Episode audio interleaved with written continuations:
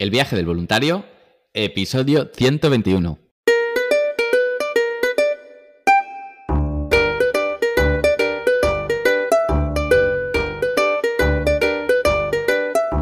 Hola, muy buenos días, bienvenidas y bienvenidos una semana más al podcast donde vamos a hablar sobre el turismo responsable, experiencias de voluntariado, los tipos de programa, diferentes países y todos los consejos necesarios para preparar tu viaje solidario. ¿Qué tal estáis, voluntarias, voluntarios? Bueno, ahí vamos con una semana más en la cuarta temporada. Hoy vamos a hablar concretamente del país de Costa Rica y para ello tenemos a una invitada súper, súper simpática. Ella es Laura, así que ahora hablaremos con ella. Pero antes deciros también que ya tenemos hechos los grupos Pronto vamos a sacar un listado de grupos, haremos también un podcast hablando de los posibles países que podéis ir en grupo para hacer este turismo solidario, ¿no? Donde además de estar haciendo el voluntariado, luego entre todos vamos a conocer el país, a descubrirlo de una manera responsable. Así que estar muy atentos tanto a Instagram como al podcast, que ahí os lo contaré. Y antes de empezar, como siempre, ¿dónde hacer un voluntariado internacional? Pues en www.adventurevolunteer.org, esta ONG que es para realizar voluntariado internacional, prácticas universitarias, viajes en grupo, también en familia, medioambientales, eh, prácticas también que hacemos con, con empresas, lo que, todo lo que tenga que ver con eh, la solidaridad, con la ayuda, con estos viajes responsables, medioambientales, todo lo que tenga que ver con un viaje transformador, viaje ético, Adventure Volunteer. ¿Ok? Así que ahora sí, ya estamos. Empezamos el podcast de esta semana. Muy buenos días, Laura. ¿Qué tal? ¿Cómo estás? Buenas, súper bien. Pues aquí, em, empezando otra vez la rutina y eso sí, con mucha energía que me llevo del verano. Bueno, para que te conozcan un poquito los oyentes, cuéntales quién eres, qué haces, qué estudias. Bueno, pues mi nombre es Laura Nieto y, vivo en un pueblecito al lado de Barcelona. Soy nutricionista, dietista, tengo un grado superior en, ello y aparte soy instructora de pilates, de yoga y de hipopresivos. Y actualmente estoy trabajando en varios estudios de Barcelona, de mi pueblo y de otros, de otros lugares por aquí cerca. Bueno, Laura estuvo con nosotros en Costa Rica, sus labores en el programa de tortugas marinas. Cuéntanos ahora que ya estás en España, ¿cómo, cómo recuerdas la experiencia? Pues la primera palabra es enriquecedora, una experiencia única, porque ves muchas cosas diferentes, obviamente, de, lo que estás acostumbrado aquí, en, en mi casa en Barcelona, de ver, ¿no? Y, y bueno, mi experiencia y la, primera cosa a explicar que, que, quiero decir es el hecho de estar en la jungla lo cambia todo. y mm, no sé, estar internamente ahí con los animales salvajes, con también con el mar, ¿no? Que está, que está nada, a un, minuto de ti, que está enfrente tuyo, que también te llena de vitalidad y de energía cada día. Em, es brutal. Y ahí en el refugio pues aprendes también a, convivir, a convivir con todo esto, a que también menos es más, porque al final aquí estamos acostumbrados a tener todo, o sea, todo lo que bueno, incluso a veces mucho más de lo que, de lo que necesitamos. Y, ahí te das cuenta que, que, con mucho menos ya vives, ya eres feliz, ya, ya lo tienes. Y después respeto a las actividades de, del rescate de, tortugas. En este caso, lo bonito que es ver una vida de, una tortuguita, mm, dejarla ir y ayudarla en todo su proceso. Y, bueno, es que es enriquecedor, ¿no? Tienes que ir para vivirlo y para, llevártelo, porque es que si no, no puedes explicarlo. ¿Cuál era tu día a día como voluntaria allí en el proyecto? Sí, mira, mi día a día em, en el proyecto de tortugas se trabajaba más al anochecer, a la tarde-noche, porque por la, por la mañana, o sea, las tortugas salen por, por la noche, ¿no? Eh, entonces nosotros nos levantábamos, bueno, yo me levantaba a las, a las 6 de la mañana cuando salía el sol y cuando los monos les daba por, por hablar entre ellos.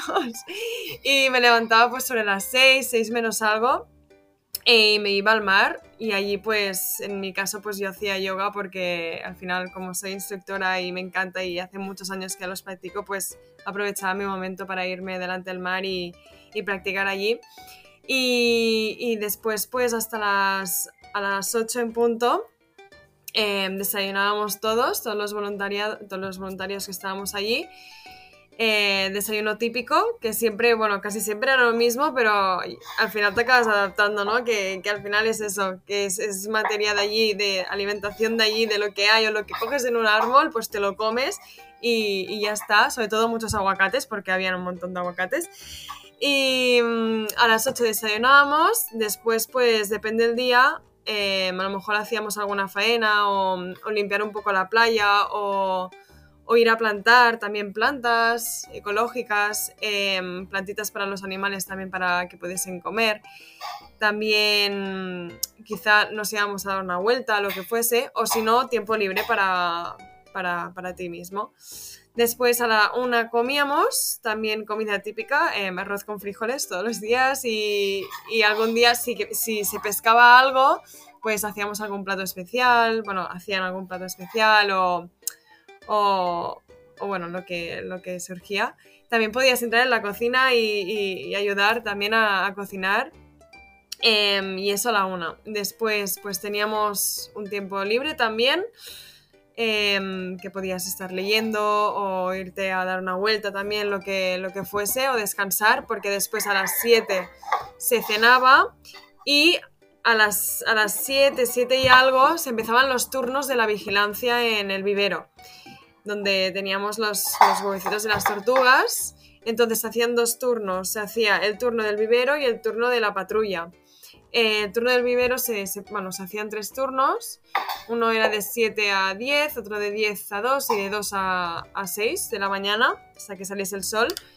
Y, la patrulla era hasta las 12 de la noche, que era pues hacer un recorrido en toda la playa para ver si se había venido alguna tortuga grande a, poner su nido y, liberarlo, bueno, liberarlo, cogerlo y, llevarlo al vivero para que, que nadie lo robase o le pasase algo.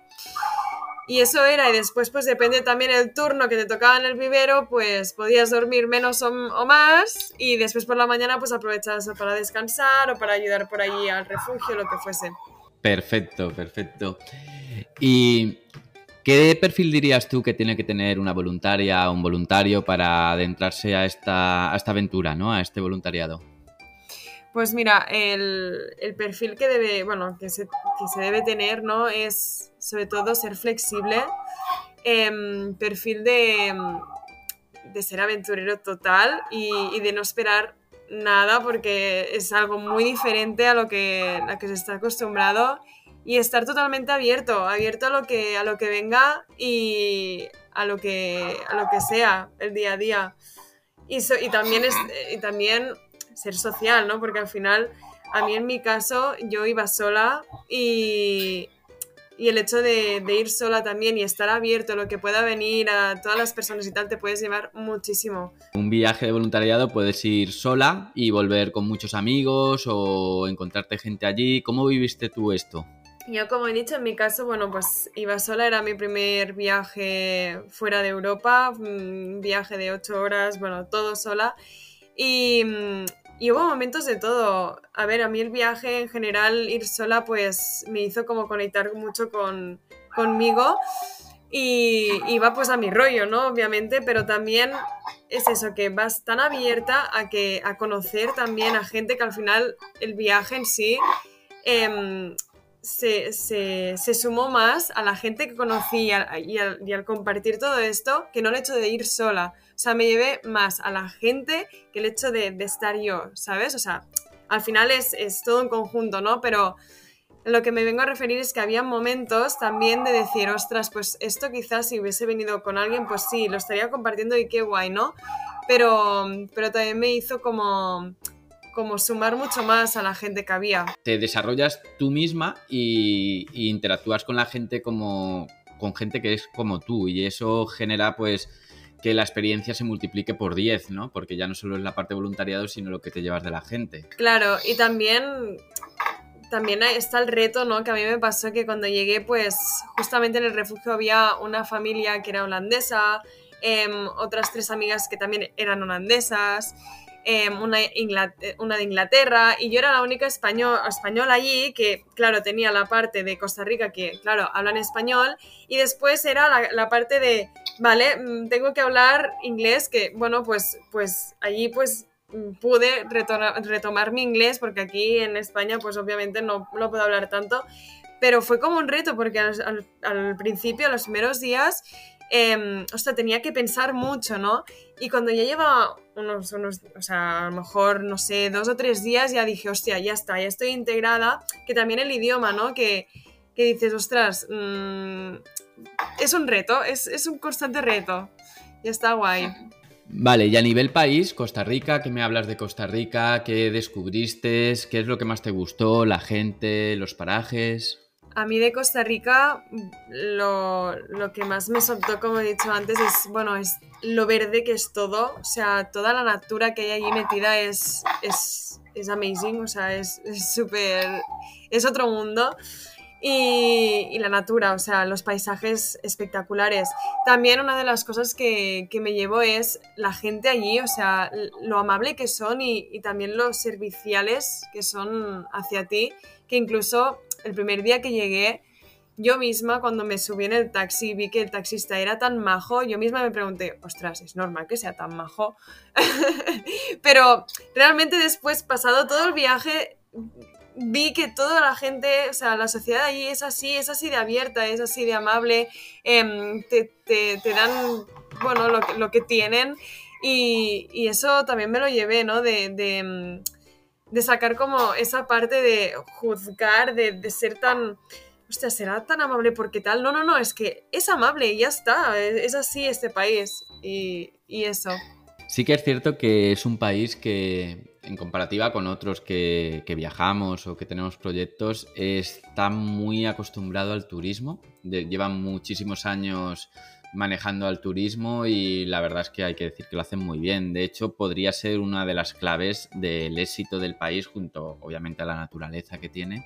Sí, la verdad es que se está muy a gusto. De hecho, yo he estado allí ahora, eh, como un mes y medio allí y me siento como en casa. Es, el país es brutal, o sea, en todos los sentidos.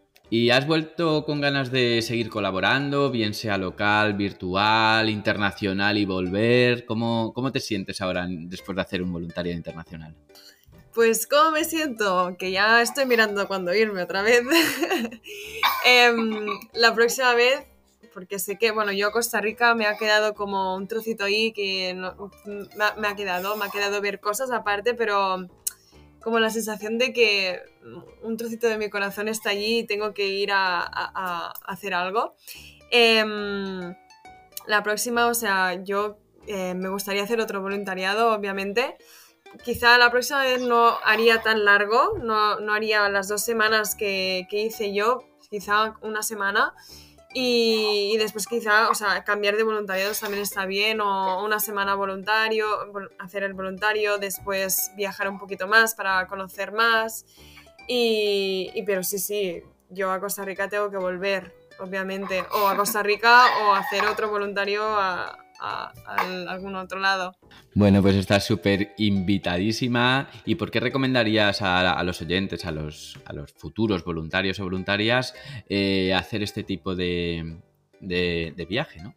Pues porque principalmente creces mucho como persona y, mm, y aparte, bueno, que te llevas a mucha gente contigo te llevas esta gran experiencia dentro de ti que, que, bueno, que es que te hace, te hace Em, ir a, o sea, ir no, sino sentirte, es que otra persona, totalmente diferente con esta experiencia.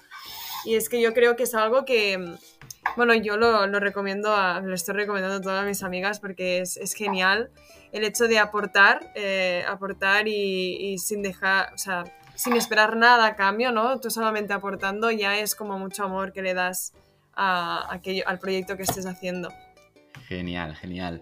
Pues así es como hay que verlo y así es como queremos que sigas haciendo los programas de voluntariado. Estás súper invitadísima a cualquier otro país, a volver a Costa Rica cuando quieras. Quien esté oyendo ahora mismo este podcast, que si te lo estás pensando no te lo pienses mucho, hazlo, hazlo ya, o sea, eh, cógete ya los vuelos, cógete ya el voluntariado, lo que sea y, y no te lo pienses dos veces porque puede venir una pandemia o lo que sea y que lo hagas ya. Laura, muchísimas gracias por estar aquí. A ti, un placer. Muchísimas gracias Laura y muchísimas gracias a todas y a todos también por estar aquí, por venir a los proyectos, por poner me gusta en Ivos, en Spotify, darle likes a Instagram, por todo, porque al final sois los voluntarios, vosotros los que sois parte de la asociación y entre todos la, la vamos haciendo, vamos haciendo la grande. Y la verdad es que estamos súper, súper agradecidos con el apoyo que nos venís dando año tras año, así que aquí seguiremos entre todos. Mientras tanto, os deseo un feliz sábado un bonito domingo y hasta la próxima semana.